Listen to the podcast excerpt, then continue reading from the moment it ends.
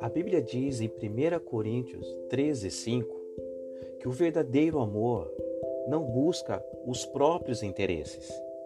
Deus não amou você com o interesse de você amá-lo de volta. Deus não amou você com o interesse de você se entregar a Ele.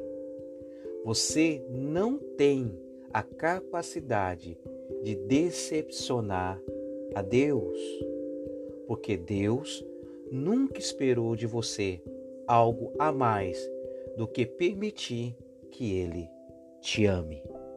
O amor de Deus é o perfeito amor, é o amor livre, o amor que dá sem esperar nada em troca.